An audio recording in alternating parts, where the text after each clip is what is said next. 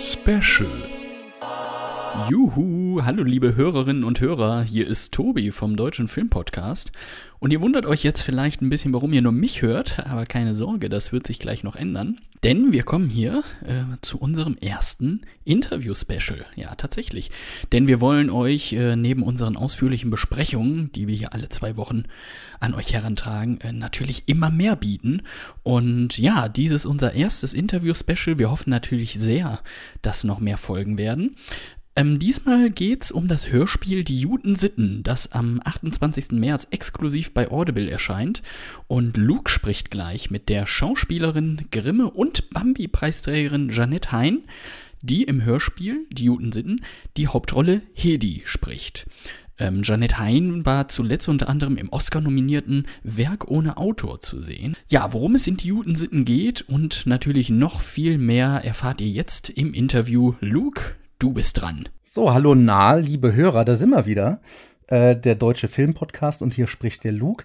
Heute kümmern wir uns um Kino für den Kopf und zwar um ein Hörspiel.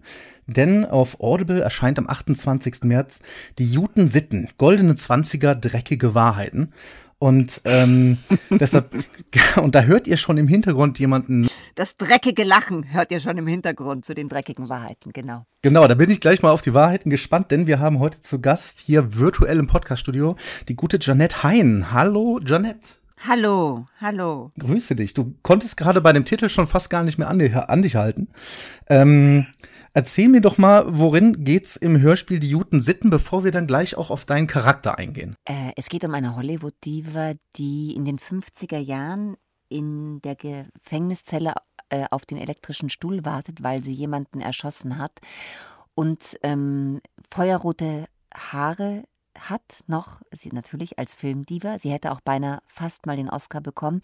Und ein Interview führt mit, äh, mit Noah, einem Journalisten. Und diesem Journalisten der eigentlich von ihr wissen will, wen und warum sie vor allem, äh, wen sie erschossen hat und warum auch. Diesem Journalisten erzählt sie von ihrer Kindheit in einem Bordell in Berlin in den 20er Jahren, als sie so acht Jahre alt war. Und ähm, ja, das, und das geht so über zehn Stunden und da spielt dann die schönste Hure Berlins mit, die Colette und die brutalste Domina, die Natalia und die Minna, die Oma und ähm, ein illustres Treiben von unglaublich tollen Frauen. Das äh, gibt dir ja dann die Möglichkeit, denn du sprichst die Hauptfigur Hedi, die Hollywood-Diva, von der du vorhin erzählt hast, ja.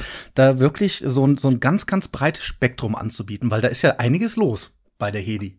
Bei der Hedi ist, ist sehr viel los. Also erstmal natürlich ist es unglaublich toll, die Anna Basena, die dieses ähm, Stück extra geschrieben hat für Audible, äh, das einen, einen Sog entwickelt. Also ich habe ich visualisiere mir ja oft Sachen. Wenn ich Sehnsucht habe, was zu spielen, dann äh, denke ich mir, wen, wen, wer wärst du gerne? Und dann stelle ich mir das vor und meistens funktioniert es und ich wollte immer, aber ich würde so gern mal ein Hörbuch machen und dann habe ich auch so ein bisschen, jetzt nicht unbedingt das Thema, aber ich dachte mir, ne, weißt du, so mit tollen Frauen und Charakteren und mit allen Facetten, wo man so in die großen Abgründe springen kann als Mensch, aber auch äh, in alle Höhen flattern. Und dann kam dieses Buch, was eine irrsinnige Faszination hatte, weil eben alle Facetten des menschlichen Seins im Splitternackt stehen diese Frauen im wahrsten Sinne des Wortes, seelisch, aber auch körperlich da und, und stehen zu ihrem Leben zu allen Seiten leidenschaftlich, voll Liebe, voll Inbrunst, voll großer Lust. Also es ist ein, ein Fest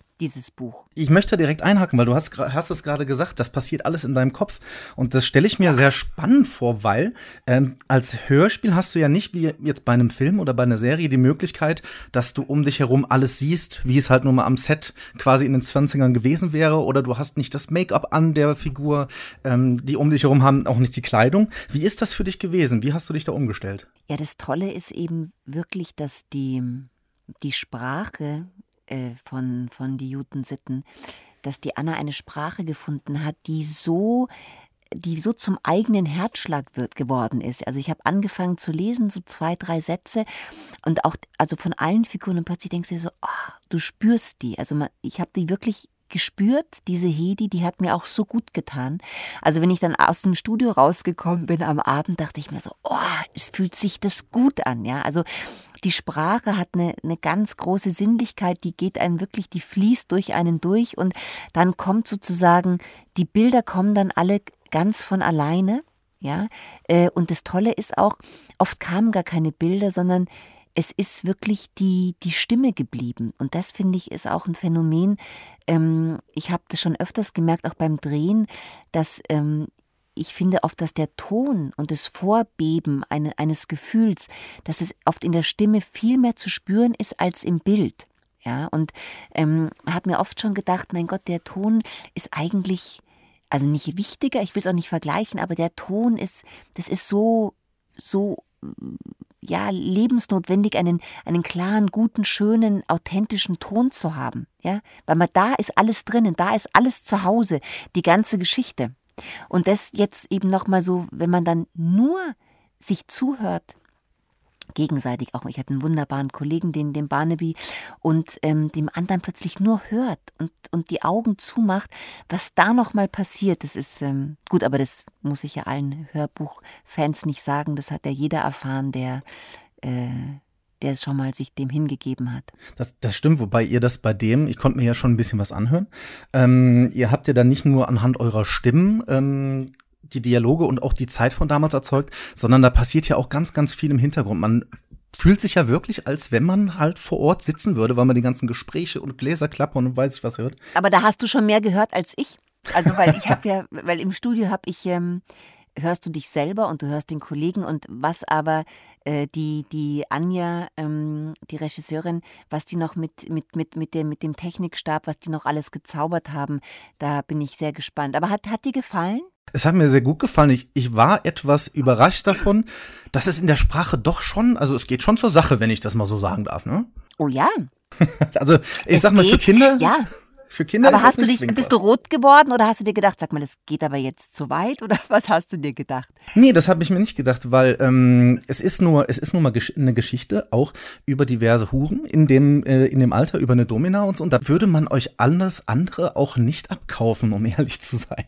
Ja, aber ich finde es auch eben so irre, weil also wenn da eben der Hurenbock beschrieben wird und wie dann der, der Bürgermeister mit seiner Wampe sich da irgendwie dann da drauf wuchtet, damit er den Hintern versohlt bekommt, muss ich sagen, ähm, das hat, das ist so direkt und es ist einfach auch nicht irgendwie so, ah, das ist auch nicht irgendwie schmierig. Nein, es ist wie es ist. Die sitzt irgendwie, die Colette sitzt halt nackt breitbeinig auf dem Wirtshaustisch und lackiert sich die Fußnägel. Und dann denkt man sich, ja, da sitzt die jetzt eben. Also es ist nichts dabei, weil es hat, also es ist umwerfend. Also ich, ich habe das so geliebt, weil die Sprache so authentisch ist und so direkt und so mitten ins Herz geht und auch überall anders hin, wo man es gerne hätte. Bereust du es ein bisschen, dass das nicht auch noch verfilmt wurde? Sagen wir es mal so. Ich finde, als ich das gelesen habe, habe ich mir sofort gedacht, also nicht, dass ich das jetzt könnte, ja, ich habe ich habe ja Regie studiert, ja, aber ich habe ja so so bis die ersten Gehversuche mal gemacht ähm, da während meines Studiums. Aber ich habe mir wirklich gedacht, Wahnsinn, ich würde unglaublich gerne versuchen, das zu verfilmen und und äh, wobei es natürlich als Hörspiel umwerfend ist. Ich will das jetzt auch überhaupt nicht vergleichen. Ich sag nur, ich finde so die, weil es gibt ja oft auch so 20er Jahre oder überhaupt Sex in Filmen, wo man denkt, mal Herrgott, ja, also das ist alles, äh, ja, meine, meine Güte, es ist oft zu steif und keine Ahnung, aber ich dachte mir, so wie, wenn man das schaffen würde, wirklich diese Sprache so zu verfilmen, da hätte ich wahnsinnig Lust dazu also mich da aufzuhalten, also in, in diesem Bordell in den 20er Jahren, da äh, Wochen, Monate Zeit zu verbringen mit allen möglichen Kollegen und Stab. Ich glaube, dass das sehr erfüllend, befreiend ist und sehr sinnlich und auch sehr lustig, weil es irre viel Humor in der Geschichte. Das stimmt. Das ist äh, sowohl diese Härte als auch der Humor, du sprichst es an. Ähm, deshalb die Frage, momentan sind, es gibt ja so ein so eine Explosion an Hörspielen. Es passiert ja unheimlich viel momentan. Und ähm, was denkst du denn jetzt außer dieser, dieser, dieser totalen äh, Ambivalenz zwischen dem Humor und doch der Härte der Geschichte? Ähm, was unterscheidet denn dieses Hörspiel jetzt von der Masse an den ganzen anderen, die es so auf dem Markt gerade gibt? Diese Geschichte ist so wild, die ist so voll Lust, die ist so voll Leidenschaft, die ist so menschlich, die hat einen Humor, die, die geht in jeden Abgrund, in jede Hautritze, in alles rein und, und, und ist aber auch so lebensbejahend, genauso wie sich natürlich auch unglaubliche Schmerzen aus den Menschen ausbrechen. Und ich meine, es kennt ja jeder von uns, man wacht morgens auf und denkt sich, ja, ich trinke jetzt heute der Tag, den überlebe ich nur mit einer Flasche Berliner Luft. Das trinkt nämlich Colette. Und ich dachte immer so, Berliner Luft, ich wusste überhaupt nicht, was das ist. Und dann oh. ich neulich erstmal, ja, ja, ich dachte mir, Berliner Luft, ist es vielleicht, was kann das sein? Aber das ist ja ein hartes Gesöff so. Und auch die Natalia, die ihren Wodka säuft und wo man sagt, ja, manchmal gibt es vielleicht so Tage und dann gibt es wieder andere Tage, die, die sind, die flattern ganz leicht daher. Und ich liebe das einfach, weil, weil, weil da Menschen sind. Ja, es sind einfach Menschen und wir Menschen haben alle die, die, die, die gleichen Ängste und wir haben die gleichen Sehnsüchte und wir müssen zusammenhalten. Und deswegen liebe ich diese Geschichte so, weil da geht es eben auch viel um Zusammenhalten. Es geht ganz viel darum, sich nicht zu verstecken, sondern zu dem zu stehen, was man fühlt und was man lebt und auch über das Glück Mensch zu sein, dass wir uns eigentlich freuen, dass es uns gibt und dass wir da sind. Und natürlich ist es jetzt von mir auch meine Interpretation, wo man vielleicht auch sagt, dieses Stück Torte der 20er Jahre, dieser Rausch, diese Hingabe ans Jetzt, diese Lust, dass man irgendwie 24 Stunden feiert, egal wo man ist, das ist einfach sehr, sehr inspirierend. Deswegen finde ich diese Geschichte außergewöhnlich und ähm, muss wirklich sagen, dass die so inspirierend ist und so viel Hoffnung macht und auch so viel Lust in, in jeglicher Beziehung, dass ich glaube, dass die absolut außer gewöhnlich ist und mit gar nichts äh, zu vergleichen, will aber jetzt auch keine andere Geschichte irgendwie schmälern oder so. Ich sage nur, das ist wirklich ein Feuerwerk, äh, dieses Diotensitten. Wenn man jetzt vergleichen würde, Berlin in den 20ern, so wie du es halt in diesem Hörspiel mitbekommen hast, und wenn du das mal mit Berlin heute vergleichst, wofür steht denn Berlin heute für dich? Also Berlin ist, ich weiß noch, als ich 14 war, war ich das erste Mal, ich bin ja Münchnerin in Berlin und habe mich wirklich unendlich in diese Stadt verliebt und wollte immer dann nach Berlin. Und für mich ist Berlin eine Stadt, wo ich sage, äh, da kann man in den Himmel wachsen. Also für mich ist diese Stadt einfach irrsinnig großzügig, sehr, sehr weit. Ich bin dann nach Berlin gekommen, endlich, aber nicht mit 15, sondern irgendwie dann so, ähm, als mein Sohn dann 15 war.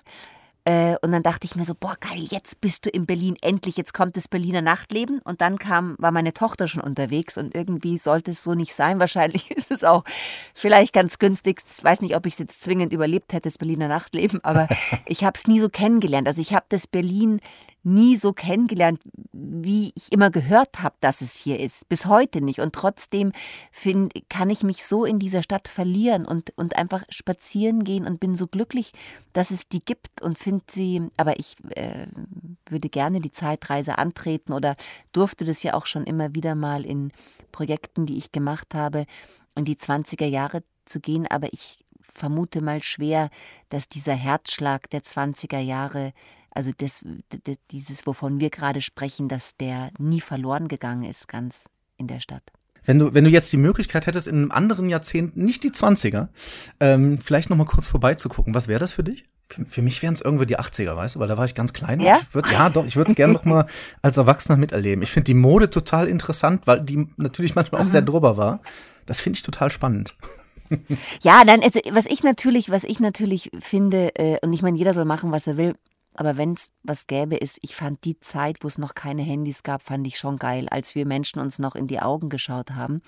Und da muss ich, das ist, glaube ich, also ich will, ich bin überhaupt nicht so, weil ich sage, alles ist, es geht weiter, aber das muss ich sagen, da denke ich mir immer, hey Leute, versaut euch doch nicht jeden Moment mit diesem ganzen Wahnsinn. Ja, schaut euch doch mal an. Und ich, ich muss sagen, dass wenn ich so, vorhin habe ich ein ganz schönes Interview geführt und dann äh, habe ich so erzählt von einer Freundin, die ich noch aus der Waldwirtschaft kannte, ja, in der Schulzeit so auch 80er, ja. Du, und da saßen wir im Biergarten und keiner hat ein Handy und man hat einfach noch geflirtet und man hat, weißt du, oder überhaupt so Männer und Frauen und alles und dieses Leben und diese Zeit, muss man gar nicht in die 20er gehen, so, äh, das finde ich, war auch noch toll, oder? Als wir uns alle noch angeschaut haben. Also wir machen das mittlerweile auch so, wenn wir irgendwo hin essen gehen oder mit Freunden uns zum Trinken treffen, dann gibt es in der Mitte gibt's einen Teller, da kommen alle Handys rein. Und wer es zuerst rausnimmt, der, äh, der zahlt die Getränke. Das war das äh, wunderbare Gespräch mit äh, Janette Hein. Wie gesagt, es geht um die Juten-Sitten-Hörspiel. Ab dem 28. März bekommt ihr das beim, äh, bei Audible. Und liebe Janette, es hat mir sehr viel Spaß gemacht. Vielen Dank. Mir auch. Danke für die tollen Fragen und für dich.